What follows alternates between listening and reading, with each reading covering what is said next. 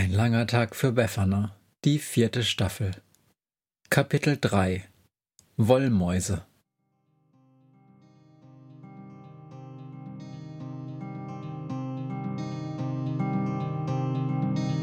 Wenn der Wind einsam durch die Straßen fegt, wenn die kalte Nacht sich auf die Häuser legt, wenn in Fenstern Weihnachten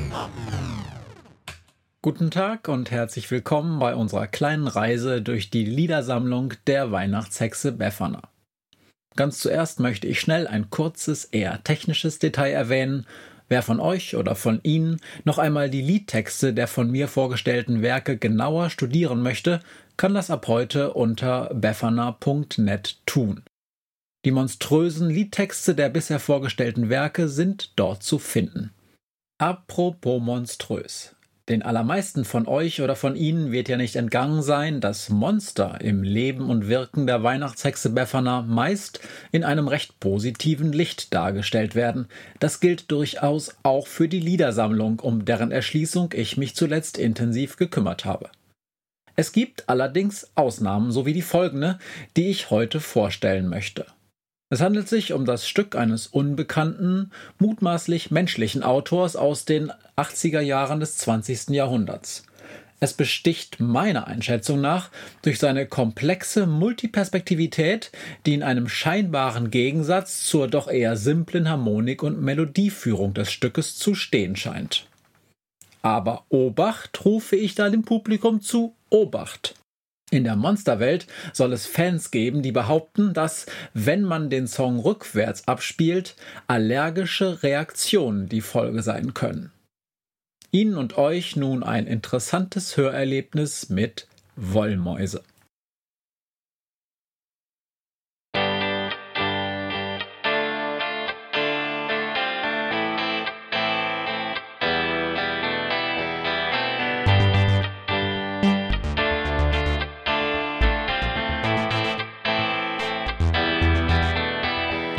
Ich öffne die Tür und es riecht schon so stark nach Rüffeln und Ärger und Erwachsenenquark.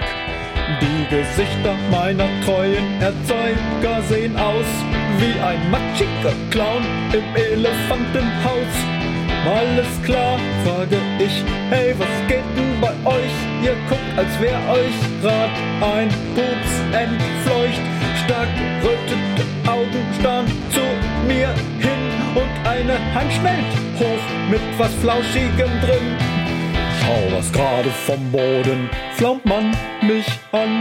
Unterm Bett in deinem Zimmer kam, das ist das Ende der Geduld, mein Kind. Ab heute weht bei uns ein anderer Wind, denn du hast Wollmäuse, Wollmäuse, Wollmäuse im Bett alles voller Wollmäuse, Wollmäuse. Grins, bloß nicht so fett. Ich schließe die Zimmertür schnell hinter mir. Vom Flur hör ich die Eltern aufmarschieren. Ich werf mich auf mein Bett und streck mich aus. Da quiekt es unter mir und ich rast fast aus. Fünf Zentimeter von meinem Bein entfernt steht ein wolliger Wicht und sagt, ich heiße Bernd. Deine Erzeuger haben Yvonne entführt. Sie ist die Liebe meines Lebens und ich bin irritiert.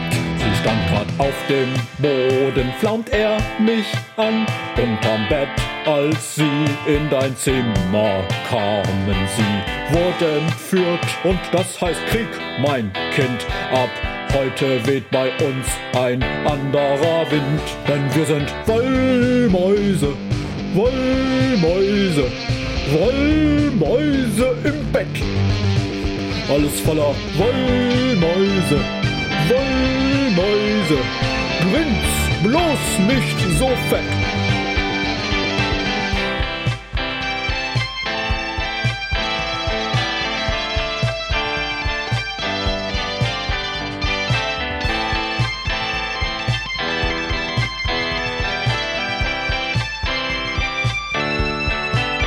Denn wir sind Wollmäuse, Wollmäuse, Wollmäuse im Bett.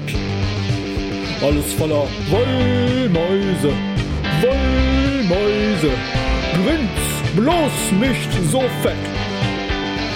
Bevor ich auch nur an Flucht denken kann, haben tausend Wollmäuse mich überrannt. Ich lieg gefesselt auf dem Laken fest. Ein dicker Wollmausknebel gibt mir den Rest. Ich kann nicht atmen, kriege keine Luft. Ich rieche nur den strengen Wollmausduft. Ich spür, es kribbelt im Gesicht und dann schwellen plötzlich meine Augen an. Die kleinen Dinger spüren zwar die Gefahr, doch als es dann passiert, sind sie zu nah. Ich niese laut und kräftig wie noch nie.